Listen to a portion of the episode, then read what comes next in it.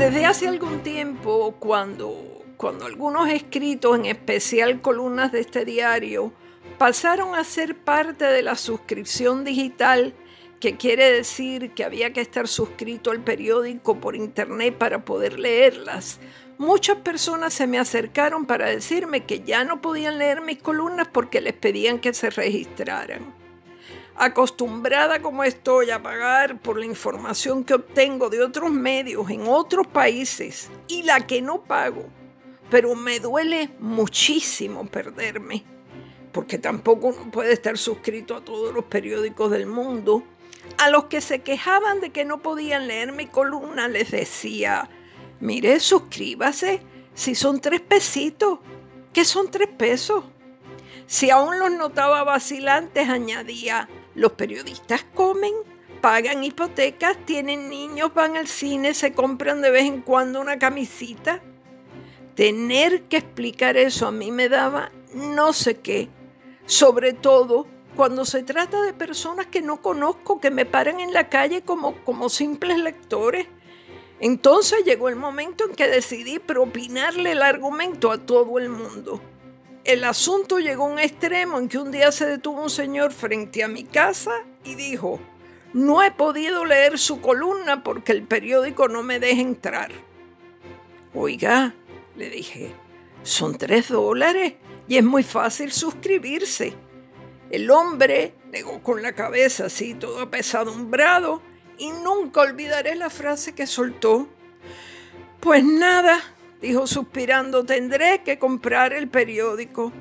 Se refería al diario en papel. Caramba, que el diario lo hemos comprado toda la vida. Muchas veces me pregunto cómo se enteran las personas de las cosas reales que suceden en el mundo, más allá de las idioteces que se publican en Facebook por ejemplo, ahora con motivo del coronavirus, se escriben auténticas burradas y después se riega aquello de que dice fulana que leyó y a continuación cualquier bobería. ¿Lo leyó dónde? Es lo primero que uno tiene que preguntar. El periódico español El País avisa de que para fin de mes lanzarán el modelo de suscripción digital como ya es normal en otros periódicos del mundo. El aviso ha venido acompañado de todo un diálogo con los lectores. Hacer el país no es fácil, ha dicho su directora, y agrega, los lectores saben que entre los cambios que experimenta la sociedad figuran las grandes redes de manipulación que se han puesto en marcha a través de entornos digitales y que la única manera de luchar contra ese movimiento que pretende confundir su criterio es darse cuenta de que necesita periodistas dispuestos a responder por su trabajo. Eso es una verdad como un templo le pagamos al plomero, le pagamos al electricista, ¿cómo no vamos a pagar por leer el periódico? ¿O qué se pretende? ¿Que nos llegue toda la información gratuitamente por las mañanas, en internet, después que unos profesionales se han pasado el día averiguando cosas en la calle, sudando la gota gorda, eh, soportando las majaderías de los políticos, sentándose a escribir a la carrera sin inspiración, porque en este oficio no hay inspiración que valga, ni burbujas ni torres de marfil. Aquí uno se siente y termina la historia porque la tiene que terminar y punto. Lo último, lo último que escuché, otra gran burrada, fue la que le dijeron a, un amigo mío y él me la transmitió, de que alguien alegó que no pagaba la suscripción del nuevo día porque era un diario corporativo, una empresa capitalista.